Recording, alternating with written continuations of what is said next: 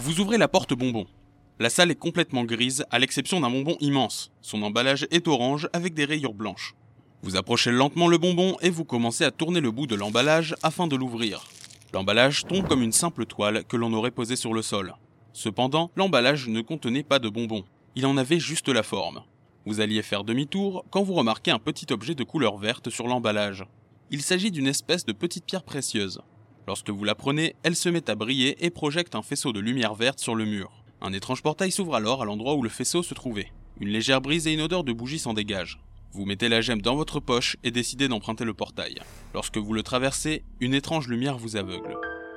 Bravo, vous avez obtenu une gemme. Vous pouvez maintenant noter que le portail vert a été complété. Plus la peine de le réemprunter.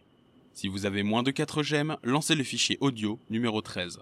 Si vous avez 4 gemmes, lancez le fichier audio numéro 46.